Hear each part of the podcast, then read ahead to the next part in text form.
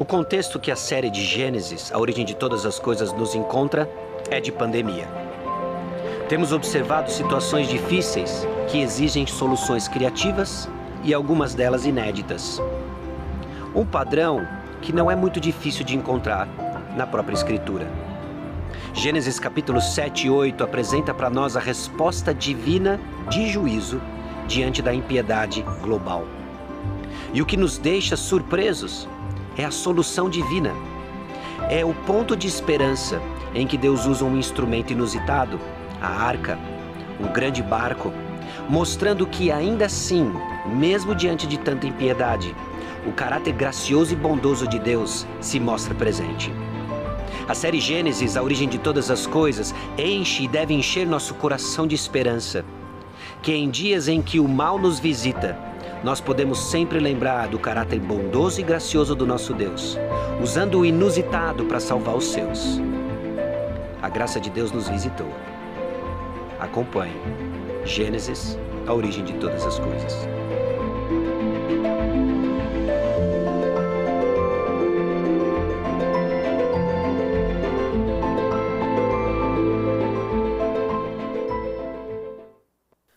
Boa noite mais uma vez. Eu convido você a abrir a sua Bíblia em Gênesis capítulo 7. Gênesis capítulo 7. Se você está nos visitando, se você está acessando o link da nossa igreja pela primeira vez, nós temos o hábito e a prática ah, de expormos a Bíblia. Nós organizamos a dieta espiritual da igreja naquilo que chamamos de pregação expositiva. E por pregação expositiva é quando a mensagem do texto ela é entendida, ela é interpretada, entendida e proclamada, sendo que o ponto da mensagem é exatamente o que o texto bíblico diz, e assim Deus fala com o seu povo. E na nossa série de mensagens de Gênesis, nós nos encontramos agora nos capítulos 7 e 8. 7 e 8. E eu convido você a abaixar sua cabeça, fechar os seus olhos. Nós vamos buscar o Senhor em oração mais uma vez, pedindo discernimento pedindo clareza, a fim de entendermos o que Ele tem para nós hoje. Vamos orar? Senhor, nosso Deus e Pai, nós chegamos diante do Senhor, reconhecendo que a pregação da palavra é uma atuação uma, do Teu Santo Espírito. Ouvir a Tua voz é obra do Teu Santo Espírito. Então eu peço a Deus que as verdades que estamos prestes a ler, a buscar entender, que elas ativem, ó Deus, nossa imaginação de maneira santificada, a fim de percebermos a sobriedade, a gravidade do juízo divino e de contemplarmos a tua graça manifesta no texto de hoje, na arca de Noé, a, provisão dada pelo Senhor. E que isso nos aponte a realidade espiritual de que não existe outro caminho senão Jesus Cristo. Que não existe outro Salvador senão Jesus Cristo. E é no nome precioso de Jesus que nós oramos. Amém. Meus irmãos, existem alguns assuntos que são extremamente desconfortáveis de serem tratados ou de conversarmos. Morte é um deles. Quando o assunto se volta para a morte, nós ficamos desconfortáveis. Alguns têm até um pouco de reações emocionais. O coração palpita um pouco diferente, ou dependendo do contexto da conversa, onde ela ocorre, você se levanta e sai, vai buscar uma água. Falar sobre morte é um assunto difícil de encarar, desconfortável. E a Bíblia mostra as coisas como elas realmente são. Em particular, a passagem de hoje lida com o tema da morte, como manifestação da seriedade do juízo divino contra o pecado. Ao estudarmos a Bíblia, a Bíblia nos força a ver as coisas como elas realmente são e não nosso mundo de fantasia, onde pessoas não sofrem, onde não há morte, onde tudo vai exatamente como eu quero. Na passagem de hoje, nós vemos a seriedade do pecado e o juízo compatível e justo da parte de Deus E também vemos a tua graça, a sua graça, contrastando com o juízo divino. Essa é uma continuidade da mensagem da semana passada. Nós vimos em Gênesis capítulo 6, versículos 9 a 22, de que Deus decide dar cabo à humanidade e todo ser vivente, e a sua graça recai sobre um homem chamado Noé. Noé é escolhido por Deus para uma tarefa da construção de algo inédito, nunca antes visto, uma arca, um barco enorme, onde ele colocaria a sua família, um casal de cada animal, e seriam preservados em meio a um juízo sem precedentes, e como esse não houve mais. E nós vimos em 1 Pedro capítulo 3, versículo 20, de que se trata de um evento histórico que aponta para uma realidade maior. O que nós lemos na história do dilúvio, um evento histórico, narrado em seus detalhes, trata-se de uma figura que aponta para uma realidade espiritual maior. Leia comigo mais uma vez, 1 Pedro capítulo 3, versículo 20, quando a longanimidade de Deus aguardava nos dias de Noé, enquanto se preparava a arca, na qual poucos, a saber, oito pessoas foram salvos através da água, a qual, figurando o batismo, agora também vos salva, não sendo a remoção da imundícia da carne, mas a indagação de uma boa consciência para com Deus por meio da ressurreição de Jesus Cristo. Então, semana passada, nós abordamos o texto de Gênesis 6, de 9 a 22, reconhecendo a historicidade desses eventos, mas também afirmando de que eles apontavam para uma realidade espiritual futura, a saber, salvação em Cristo Jesus. E então nós voltamos para Gênesis 6, de 9 a 22, e identificamos algumas realidades espirituais.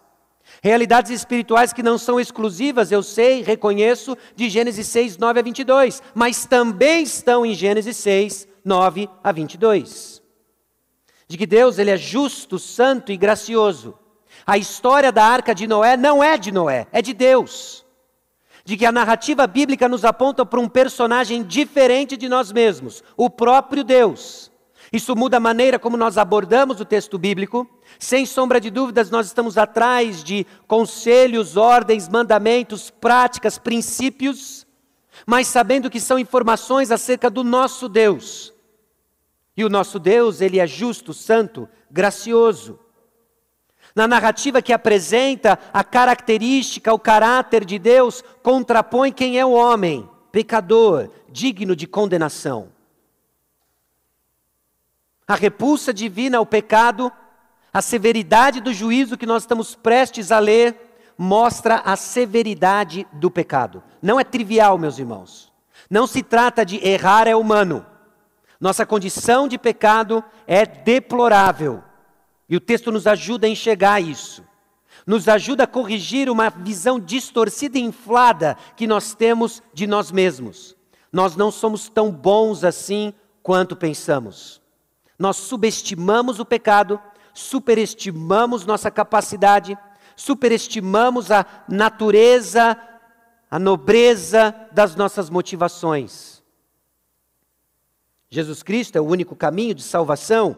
Assim como havia uma provisão dada por Deus e exclusivamente por Deus, Jesus Cristo é a provisão divina para a nossa salvação. E arrependimento e fé é a realidade espiritual que se apropria da provisão dada por Deus. Essas foram as realidades espirituais que vimos semana passada, evidenciando de que Deus condena o mundo por causa do pecado e da violência humana mas segue edificando o seu reino através da proclamação do evangelho que salva os eleitos do juízo. Irmãos, Gênesis não conta apenas como as coisas aconteceram. Gênesis descreve para nós, assim como tantos outros textos bíblicos, como Deus continua agindo ao longo da história.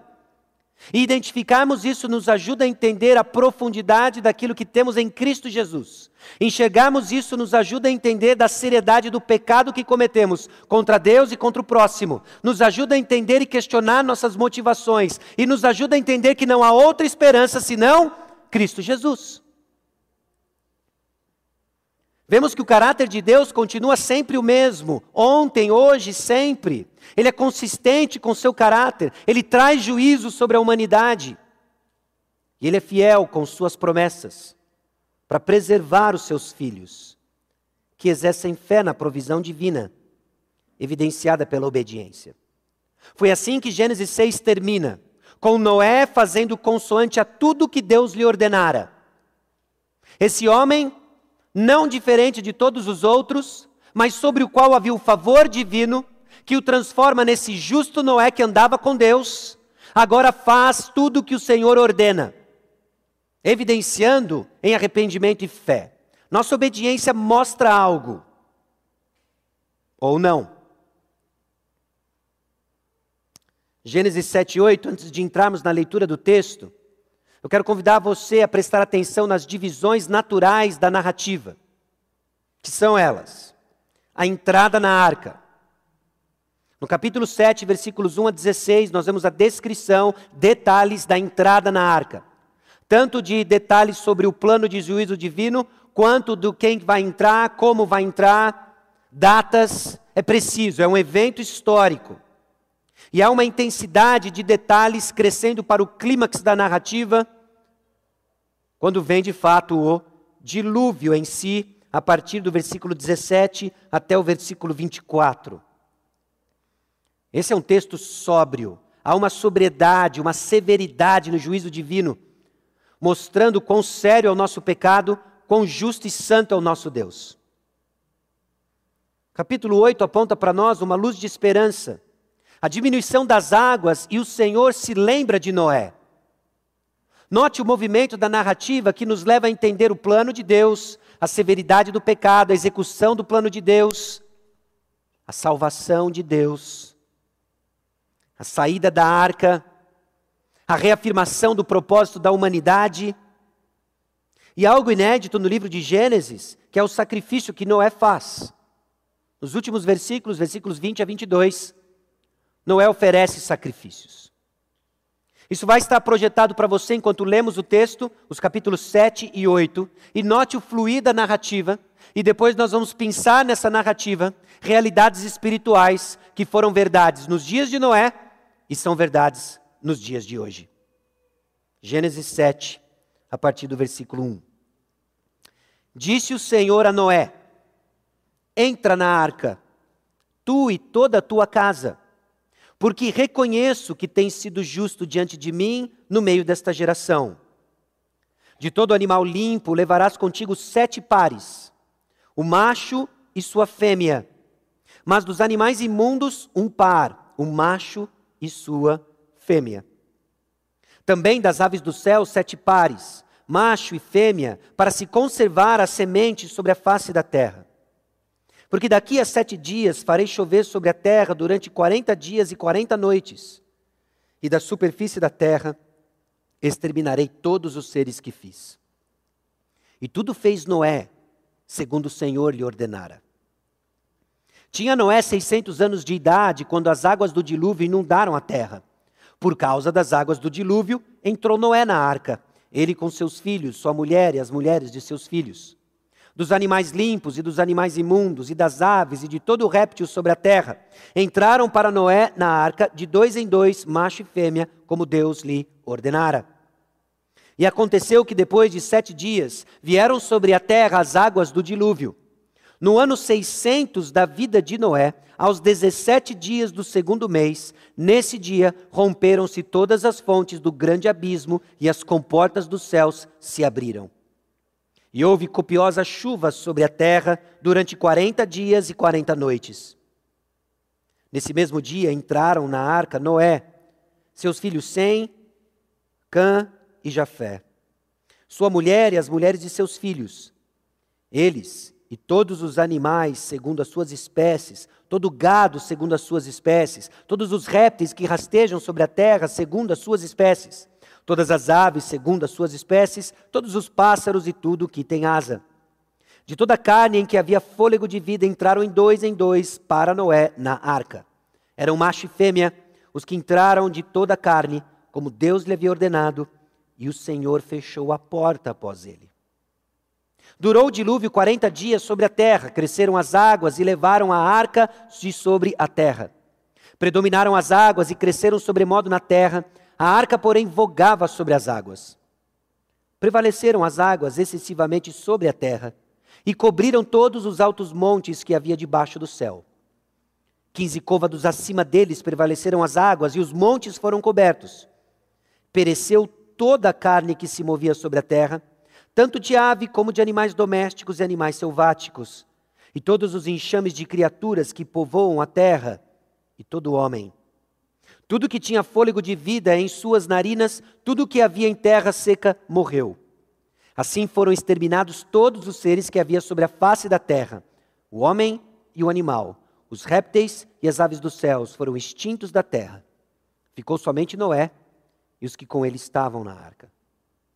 E as águas durante cento e cinquenta dias predominaram sobre a terra. Lembrou-se Deus de Noé, de todos os animais selváticos e de todos os animais domésticos que com ele estavam na arca. Deus fez soprar um vento sobre a terra e baixaram as águas. Fecharam-se as fontes do abismo e também as comportas dos céus, e a copiosa chuva dos céus se deteve. As águas iam se escoando continuamente de sobre a terra e minguaram ao cabo de 150 dias. No dia 17 do sétimo mês, a arca repousou sobre as montanhas de Ararat. E as águas foram minguando até o décimo mês, em cujo primeiro dia apareceram os cimos dos montes. Ao cabo de quarenta dias, abriu Noé a janela que fizera na arca, e soltou um corvo, o qual, tendo saído, ia e voltava até que se secaram as águas de sobre a terra. Depois soltou uma pomba para ver se as águas teriam já minguado da superfície da terra. Mas a pomba, não achando onde pousar o pé, tornou a ele para a arca, porque as águas cobriam ainda a terra. Noé, estendendo a mão, tomou-a e a recolheu consigo na arca. Esperou ainda outros sete dias e de novo soltou a pomba fora da arca. À tarde ela voltou a ele Trazia no bico uma folha nova de oliveira. Assim entendeu Noé que as águas tinham minguado de sobre a terra. Então esperou ainda mais sete dias e soltou a pomba. Ela, porém, já não tornou a ele. Sucedeu que no primeiro dia do primeiro mês do ano 601, as águas se secaram de sobre a terra. Então Noé removeu a cobertura da arca e olhou. E eis que o solo estava enxuto. E aos vinte e sete dias do segundo mês a terra estava seca. Então disse Deus a Noé: Sai da arca, e contigo tua mulher e teus filhos e as mulheres de teus filhos, os animais que estão contigo, de toda a carne, tanto aves como gado e todo réptil que rasteja sobre a terra, faze sair a todos, para que povoem a terra, sejam fecundos e nela se multipliquem. Saiu, pois, Noé com seus filhos, sua mulher e as mulheres de seus filhos. E também saíram da arca todos os animais, todos os répteis, todas as aves e tudo que se move sobre a terra segundo as suas famílias. Levantou Noé um altar ao Senhor e, tomando de animais limpos e de aves limpas, ofereceu holocausto sobre o altar. E o Senhor aspirou o suave cheiro e disse consigo mesmo: não tornarei a amaldiçoar a terra por causa do homem. Porque é mau o desígnio íntimo do homem desde a sua mocidade. Nem tornarei a ferir todo o vivente como fiz.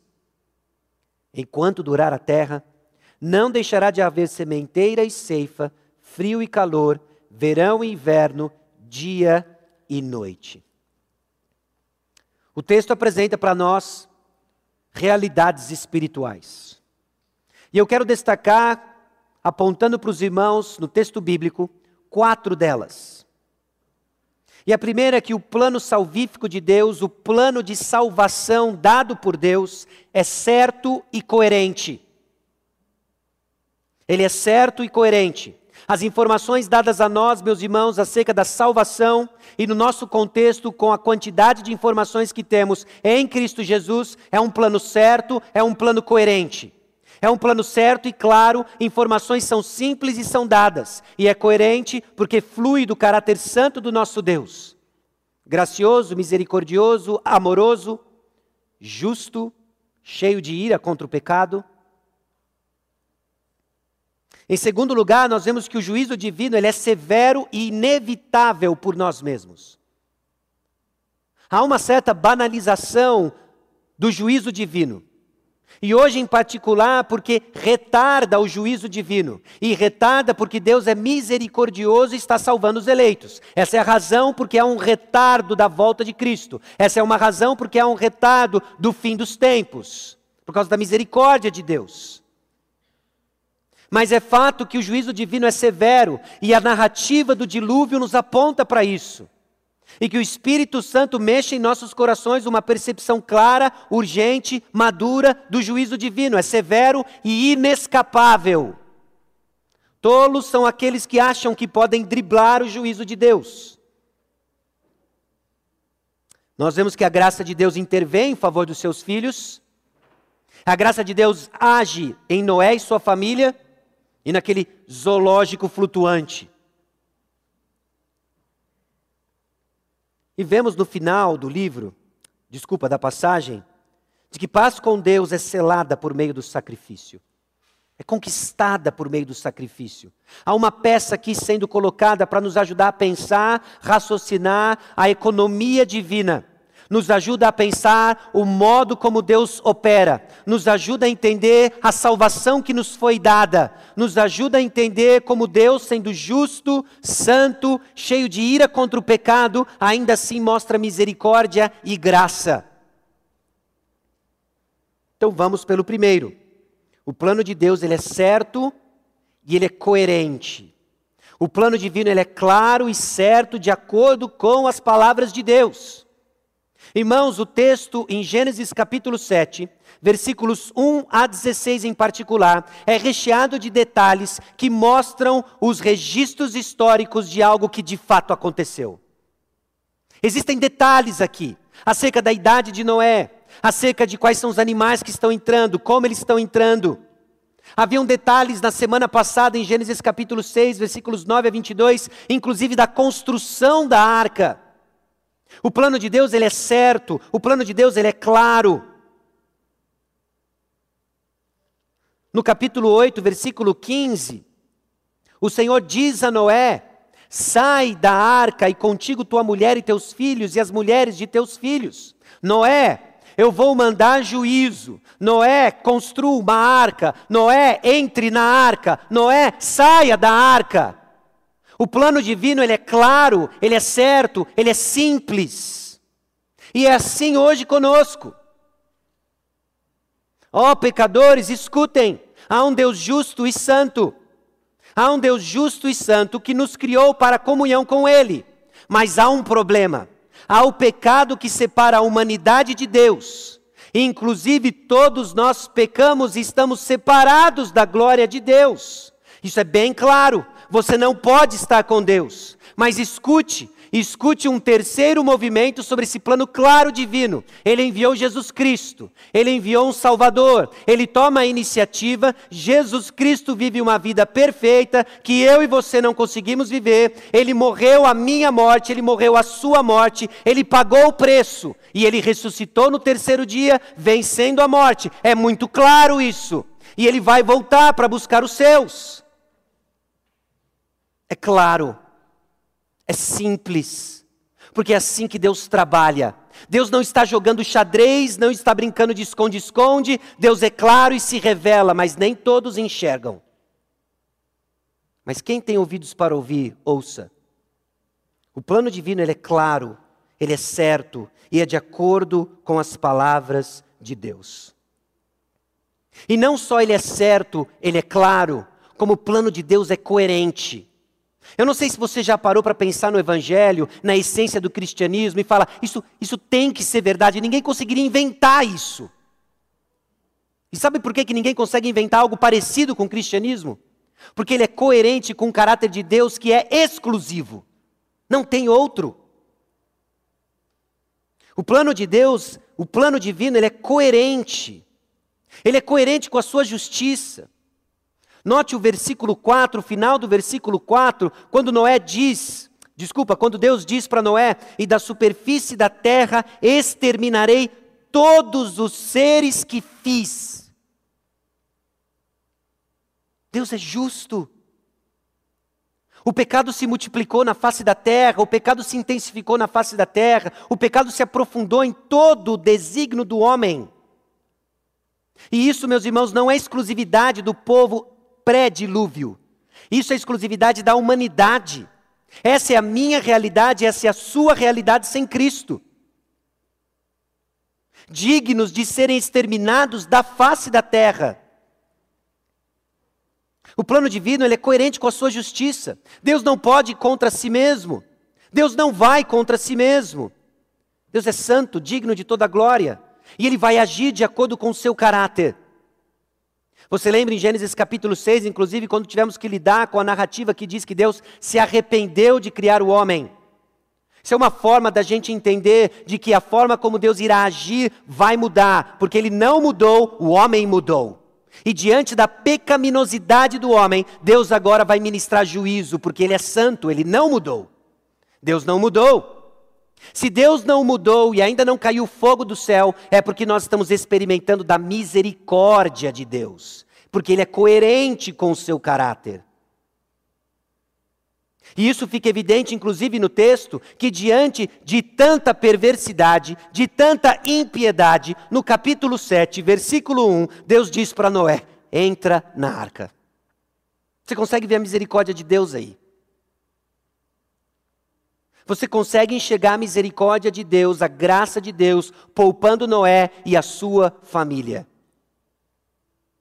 Entra na arca.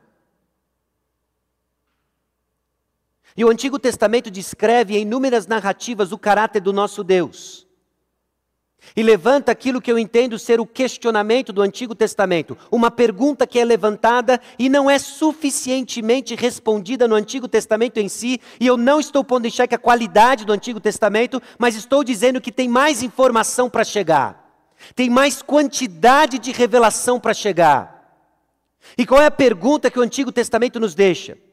com pistas e vislumbres de que haveria de vir alguém.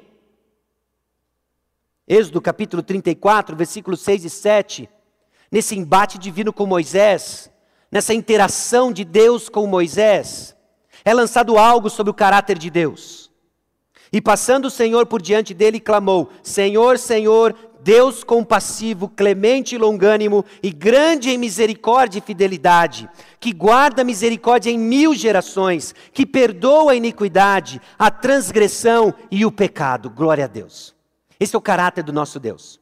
Você já escutou gente dizendo que o Deus do Antigo Testamento é muito severo? Mostre para ele, Êxodo 34, olha aqui o caráter de Deus. O caráter de Deus no Antigo Testamento, a misericórdia dele por mil gerações. Ele é fiel, ele é compassivo, ele é clemente, ele é longânimo. Olha aqui, olha, ele perdoa a iniquidade, a transgressão e o pecado.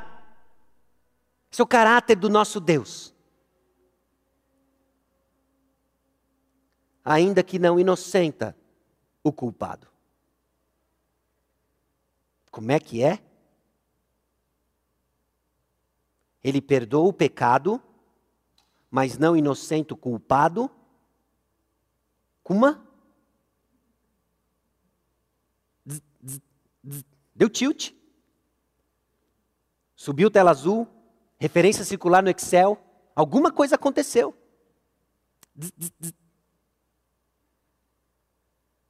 Como que ele perdoa a iniquidade? mas não inocente o culpado.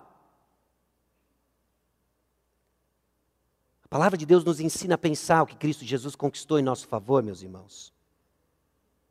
E já adiantando para você, porque eu sei que você conhece o restante da história, nós temos perdão em Cristo Jesus.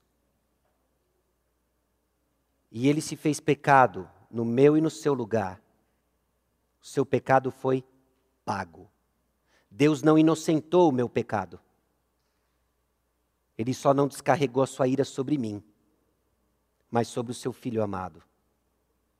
Que amor é esse? Que amor é esse que nos constrange? E ao enxergarmos o que acontece aqui no tempo de Noé, em que Deus está prestes a derramar sua ira e o seu juízo sobre toda a humanidade, ele diz: Entra na arca, Noé.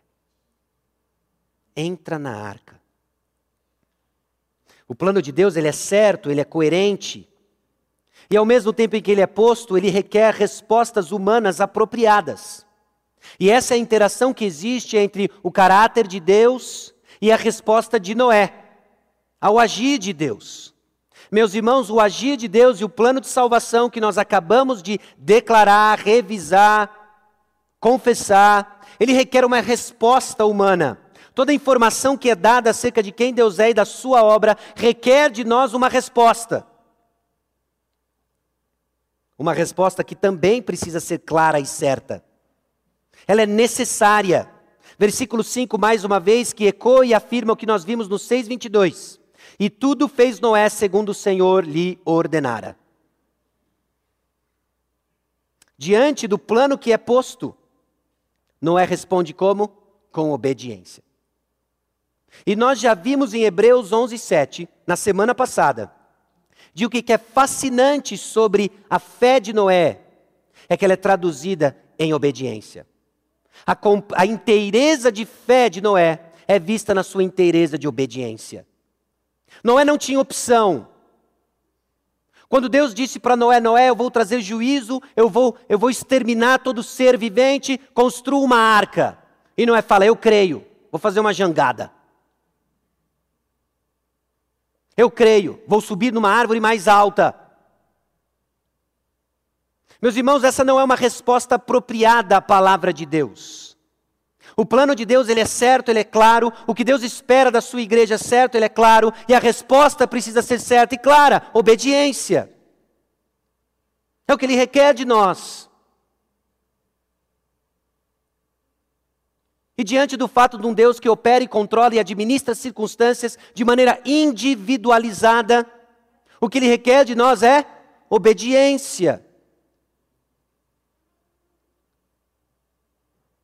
Quando Noé recebe a sua tarefa, ele não diz, mas, mas e Lameque? Por que, que ele vai ficar curtindo esses cento e tantos anos enquanto eu trabalho? Essa não foi a reação de Noé? Porque Deus fala conosco. Deus fala com você? A resposta apropriada é sua. E tudo fez Noé como lhe ordenara. Essa resposta humana, coerente, ela é fundamental. Diante do plano divino, ele não tinha outra alternativa senão entrar na arca. Entrar na arca. Aqui eu reconheço que nós temos dois públicos possíveis. Nós temos aqueles que ouviram o plano certo, claro e coerente de Deus e responderam de maneira certa, clara e coerente, arrependendo-se dos seus pecados e depositando a sua fé em Jesus Cristo. Você respondeu com fé, você é um filho de Deus. A luta agora é para manifestar uma fé inteira, madura, com obediência, inteira e madura. Essa é a caminhada cristã agora. Nós estamos no plano, nós vamos seguir com o plano. Deus falou para entrar na arca, nós vamos ficar na arca. A arca é fedida e tem um monte de bicho. A arca é escura e úmida e é desagradável, mas é o plano. Eu entrei na arca e aqui nós vamos ficar. Quando nós vamos sair? Quando Deus falar, sai da arca. Mas eu também entendo que existe um outro público aqui, possível. Aqueles que escutam o plano de Deus e são familiarizados com o plano de Deus mas ainda não responderam de forma apropriada. E não tem outra resposta. Ela precisa ser certa e coerente. É, eu me arrependo dos meus pecados e não vou viver mais para mim mesmo. E eu confesso Jesus Cristo como meu Senhor e Salvador e vou viver para Ele. Essa é a resposta. Não tem outra. Não tem outra. O plano de Deus ele é certo e coerente e o juízo divino é severo e inevitável por nós mesmos. Ele é muito severo. Nós vimos no versículo 4 de que Deus disse que irá exterminar todos os seres que ele fez. Essa severidade do juízo, e nós vimos isso no capítulo 6, inclusive, ela é compatível com o pecado. Quando você estiver lutando mais uma vez com aquele sentimento ou aquele conjunto de desculpas que nós armamos em nosso próprio coração de que não é tão ruim assim, revisite Gênesis 7. É isso que o nosso pecado merece. Aliás, é disso para pior. Não é tão simples assim. E nos chama a atenção o juízo severo divino. Porque aqui nós temos uma morte em massa. Você sabe, pessoas morrem todos os dias. Todos os dias pessoas nascem, pessoas morrem. Mas eventos que trazem morte em massa chamam nossa atenção. Foi assim com 11 de setembro, lembra? Se você era côncio do que acontecia ao seu redor, você lembra onde você estava, o que você estava fazendo, com quem, o que você fez no dia, quais foram as notícias, como você foi reagindo. Aquilo nos chocou, foi uma morte em massa. Talvez você lembre ainda do Natal de 2005, quando houve o tsunami na Ásia. 300 mil mortos. Eu lembro da minha primeira reação, Tisso o quê? Eu nem sabia o que era. Aí vem as explicações do tsunami, terremoto no oceano, onda chegando, devastação, morte. Choca. O dilúvio é chocante. Talvez a gente já seja tão influenciado com os desenhos infantis as pinturas que você fez, daquela arca do Noé feliz, com uma barba cheia de algodão e a girafa com a cabecinha para fora sorrindo. Meus irmãos, não foi nada disso. Isso aqui foi um filme de terror. Esse, esse, é o típico do filme que você não taparia os olhos dos seus filhos, porque você estaria ocupado demais tapando os seus. Foi isso que aconteceu aqui. Foi juízo e foi severo. E essa severidade de juízo é eficaz e eficiente para tratar o pecado. Por quê? Porque pereceu, diz o versículo 21 do capítulo 7, pereceu toda a carne que se movia sobre a terra, tanto de ave como de animais domésticos e animais selváticos, e de todos os enxames de criaturas que povoam a terra, e todo o homem. Tudo o que tinha fôlego tudo que tinha fôlego de vida em suas narinas, tudo que havia em terra seca morreu. Assim foram exterminados todos os seres que havia sobre a face da terra. Ficou somente Noé e os que com ele estavam na arca. Foi eficaz, foi eficiente. O dilúvio tratou o pecado, e nós sabemos que o salário do pecado é a morte. Deus lidou com o pecado que se multiplicou, se intensificou e se aprofundou. Houve morte, e morte em massa. E o juízo divino é inescapável sem a provisão graciosa de Deus. O texto não nos dá tantos detalhes, mas não é difícil de imaginar o que pode ter acontecido alguns momentos ou dias antes do grande dilúvio. Noé, zombado por tantos anos na construção de um grande barco, inédito, zombado por aqueles que o acompanhavam nos seus trajetos para os seus negócios do dia a dia, ridicularizando Noé, seus filhos com vergonha. Pai, para disso. Pai, você veio de novo fazer a, a, você veio construir de novo a arca com, com pochete, pai, para.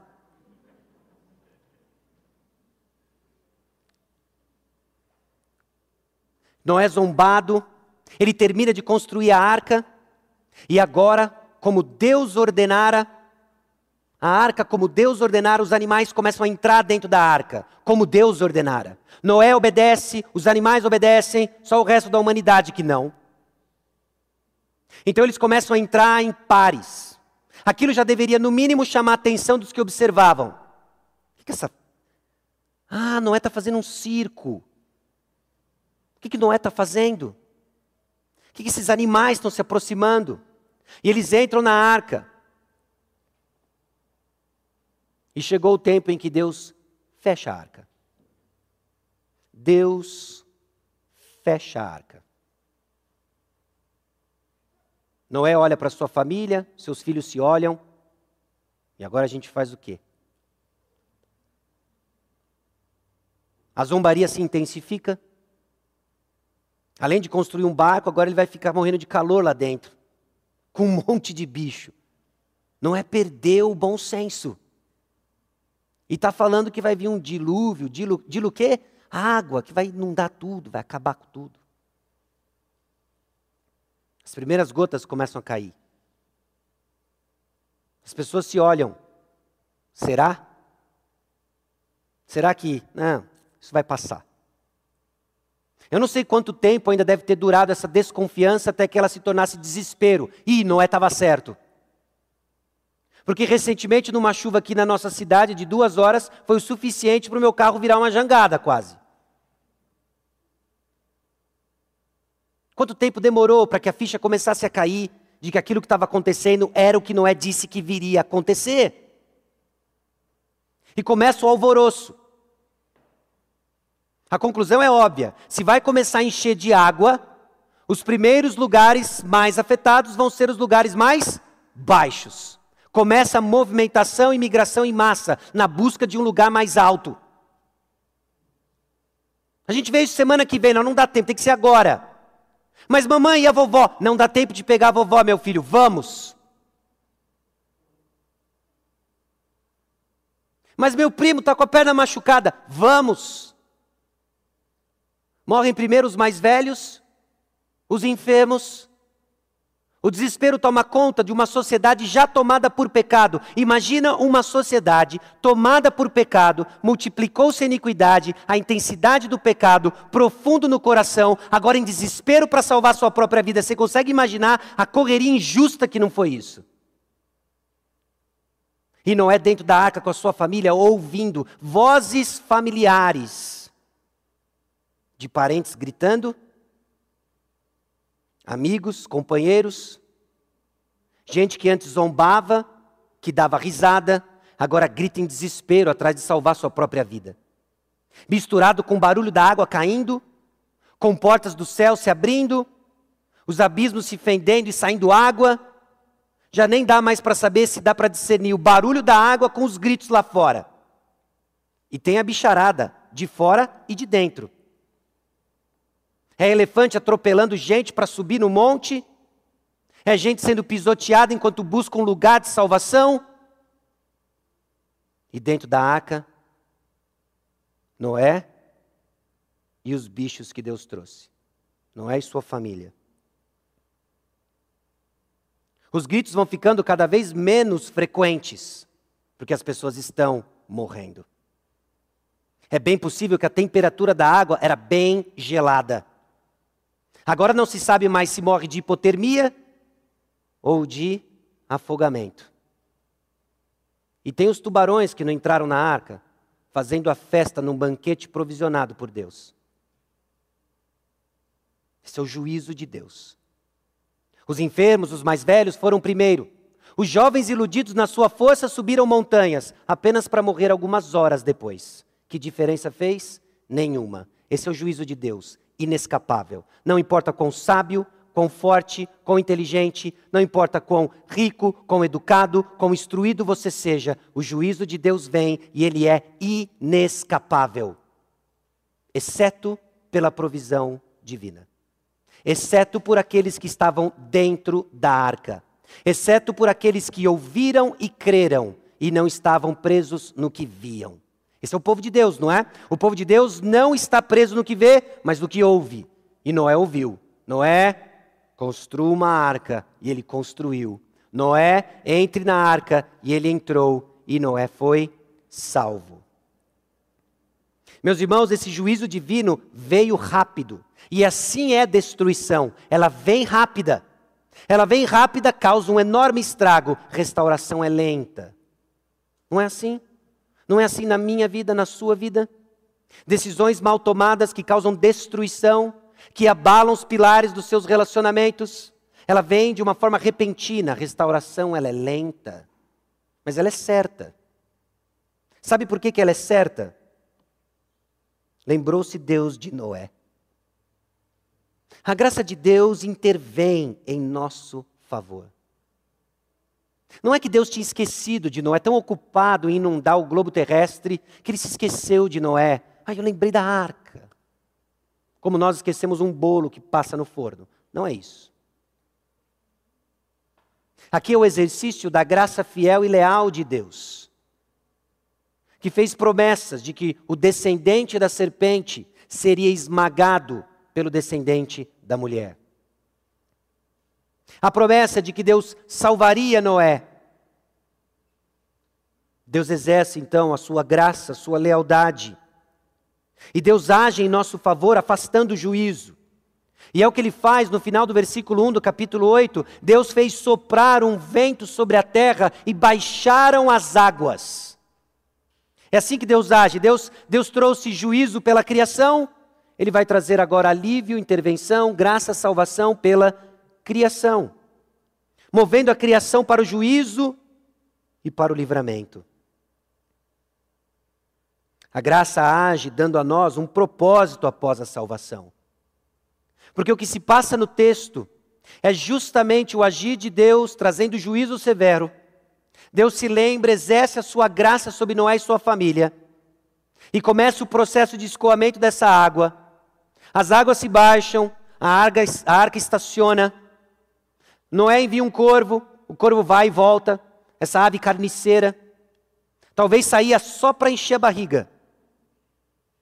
Depois Noé solta um pombo o pombo da paz.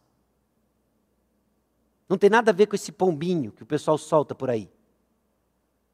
Achando que a paz vem de tratados assinados entre duas nações, que a paz vem da boa vontade humana. Paz não é produto da iniciativa humana. Esse pombo que é solto por Noé, que se tornou símbolo da paz, a real paz vem após a manifestação da justiça de Deus. Não a paz, senão a justiça. Deus exercitou sua justiça. Não é solta um pombo que volta. Não é solta um pombo que volta. Não é solta um pombo que não volta mais. A arca agora estaciona.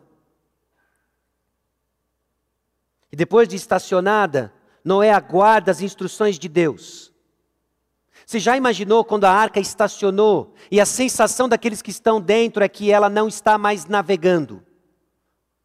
Pô, hoje eu acordei, eu não preciso tomar mais Dramin. Não tem mais o balançar. Estamos estacionados. Se eu fosse filho de Noé, eu ia dizer: pai, abre a porta. Chegou? Está chegando? Abre a porta, eu quero descer agora. Eu quero esticar a perna, eu quero correr lá fora. Eu quero ir naquele bosque que a gente costumava ir. E Noé começa a ficar sem graça. Essas crianças não têm ideia do que. Eu digo crianças aqui de uma forma carinhosa, né? Eram homens casados, provavelmente adolescentes, nos seus duzentos e poucos anos. Mas lá eles estavam. A arca estacionada, louco para sair, mas Deus fechou a porta. Se Deus disse entra na arca e fechou a porta, Noé deve ter pensado, acho que para sair a gente tem que aguardar um comando parecido. E ele veio. Depois de alguns dias, Deus disse o quê? Sai da arca, e contigo tua mulher e teus filhos, e as mulheres de teus filhos. Noé e sua família estão salvos. Abra-se a arca, e talvez tenha sido o passo mais importante da humanidade. Você já ouviu isso sendo dito pelo passo na lua? Esquece aquilo, aquilo é fichinha. O que Noé vai fazer agora é pisar num novo mundo. Não é América, não é a lua, é uma terra completamente refeita e destruída. Os efeitos do dilúvio alteraram a topografia, clima, paisagem. O bosque que Jafé queria ir brincar não existe mais.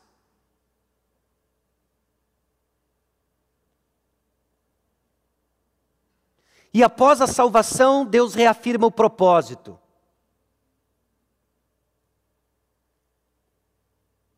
Para que povoem a terra, sejam fecundos e nela se multipliquem.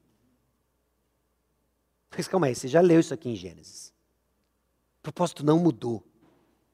Deus é coerente no seu plano e ele vai seguir os seus propósitos, mas ele está revelando como ele vai dar cabo do seu plano final, em que ele vai receber toda a glória. Após a salvação, meus irmãos, eu e você precisamos de um propósito. E cristãos perdem o propósito. Eles esquecem porque eles estão aqui. E eles se tornam vítimas dos seus próprios desejos, das suas próprias interpretações da realidade. Se afundam numa porção de problemas e esquecem o propósito dado após a salvação. É de ir e povoar a terra com discípulos do Senhor Jesus Cristo, e de portanto e fazei discípulos. Tem uma porção de outras coisas que fluem naturalmente dessa ordem, mas você sabe e reconhece a razão por que você está aqui. Porque quando nós perdemos isso de vista, nós ficamos desbaratinados. Se por alguma razão você acha que seu propósito aqui é ser feliz, toda e qualquer ameaça à sua felicidade temporal é uma desgraça. Você sequer tem vontade de sair da cama. Por quê? Porque eu não consigo ser feliz. Você não foi criado para isso. Eu me alegro com os que são felizes e desfrutam de uma bonança temporária mas não é esse o nosso propósito. Seja qual for a razão para a qual você está vivendo, se ela não está submissa, se ela não está ligada ao propósito dado por Deus, você não sabe o que você vai fazer nesse globo terrestre. E você vai ficar de crise em crise, batendo a cabeça, culpando Deus e o mundo, e não vai dar um passo para frente. Você esqueceu para que Deus abriu a arca. Noé entra num novo mundo. Assustador esse novo mundo. Por que, que esse novo mundo é assustador? Porque não é que Noé abriu a arca e você viu aquela figura de um paraíso descrito nas revistas evangélicas de escola bíblica dominical. Aquilo não existe mais. O que tem é uma terra seca, talvez uma vegetação brotando, não tem uma ave no céu, porque as que existem estão atrás de Noé na arca. Não tem um hipopótamo no lago, não tem um cachorro pulando, tem apenas o cenário de um desastre ecológico. Sem querer apelar muito para a sua visualização gráfica, mas onde foram parar todos aqueles corpos? Foram soterrados, sedimentados, Ainda tinha alguma coisa exposta ou não? Como foram aqueles primeiros meses caminhando e se deparando com surpresas no meio do caminho? Esse é o cenário que Noé sai.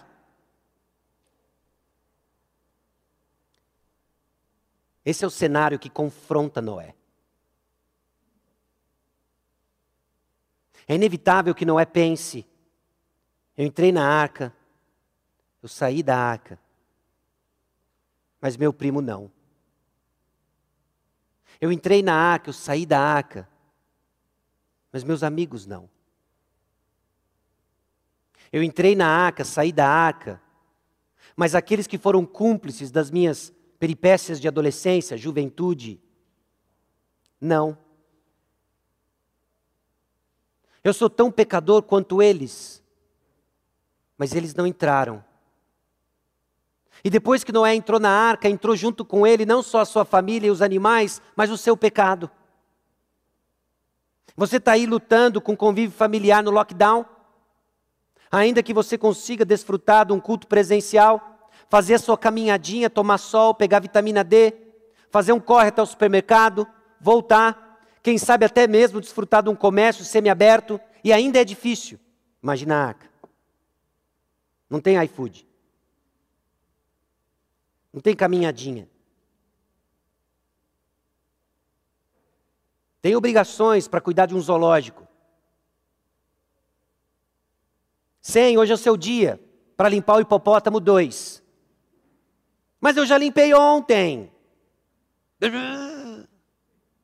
Não é todos os dias confrontado com uma realidade que trouxe juízo sobre a face da terra e está com ele dentro da arca. Ele abre aquilo e ele diz: porque eu.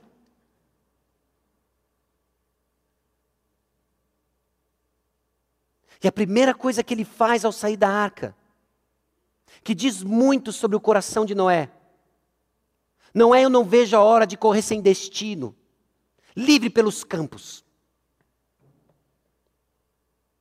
Eu não vejo a hora de desfrutar de uma refeição ao ar livre. Eu não vejo a hora. Não.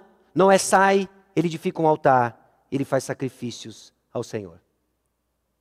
Ele oferece holocaustos sobre o altar. Ele pega aqueles animais limpos, ele pega os animais apropriados para o sacrifício e ele sacrifica ao Senhor. Olha a reação divina. E o Senhor aspirou o suave cheiro e disse consigo mesmo: Deus aceitou o sacrifício de Noé. Esse aroma agradável é o aroma dos holocaustos, por exemplo, em Levítico capítulo 1. O que Noé oferece aqui são sacrifícios. Sacrifícios não, não simplesmente de um coração grato por agora ter escapado, foi por um fio. É alguém que reconhece sua condição, a santidade de Deus, e entende que Deus é digno dos holocaustos, de que sacrifício sela a paz com Deus e os homens. Meus irmãos, a paz com Deus acontece após o juízo divino derramado sobre os ímpios e salvação dada aos eleitos. A paz do Senhor não é, puxa, espero que esteja tudo legal aí com você. A paz do Senhor é algo muito mais significativo e profundo e conquistado não pela nossa boa vontade, mas pela ação de Deus. O sacrifício oferecido, então, responde à santidade de Deus e ao pecado humano.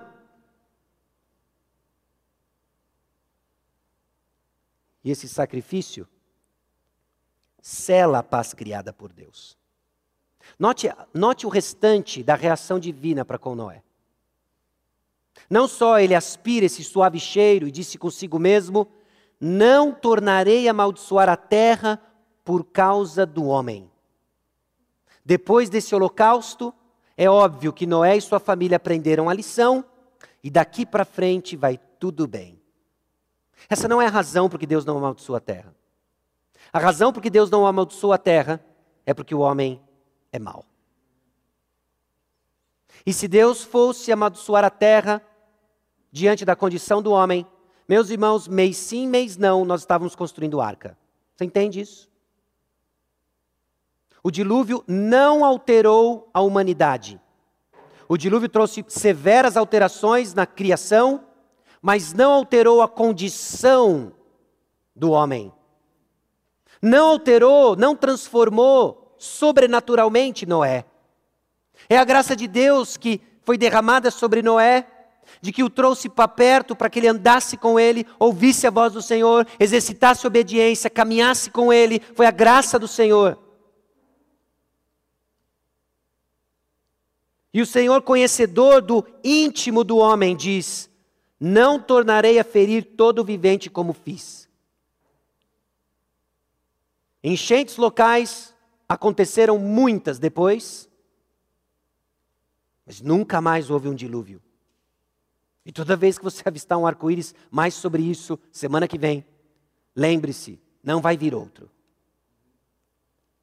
Aliás, quando os ambientalistas, idólatras da criação, proclamam o caos. Lembre-se do versículo 22: enquanto durar a terra, não deixará de haver sementeira e ceifa, frio e calor, verão e inverno, dia e noite.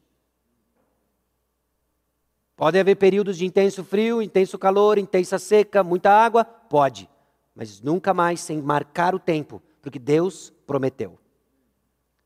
Mas tem um detalhe enquanto durar a terra. A promessa é que não haveria destruição mais do mesmo maneira que teve com água. Porque a terra guarda o julgamento final. Não mais com água, mas com fogo. Enquanto aguardamos esse dia, verão e inverno, verão e inverno, verão e inverno. Chuva e sol, chuva e sol, chuva, chuva, chuva, chuva, chuva e sol, sol, sol, sol, sol. Mas eles vão existir. Eles vão existir. O sacrifício, então, de Noé sela a paz que Deus trouxe. Porque é isso que sacrifício faz. É isso que o sacrifício de Cristo Jesus fez para o seu povo. Romanos capítulo 5, versículos 1 a 5 diz: Justificados, pois, mediante a fé, temos paz com Deus por meio de nosso Senhor Jesus Cristo. Por intermédio de quem obtivemos igualmente acesso, pela fé, A esta graça na qual estamos firmes e gloriamo-nos na esperança da glória de Deus. E não somente isso, mas também nos gloriamos nas próprias tribulações, sabendo que a tribulação produz perseverança, e a perseverança, experiência, e a experiência, esperança. Ora, a esperança não confunde, porque o amor de Deus é derramado em nosso coração pelo Espírito Santo que nos foi outorgado.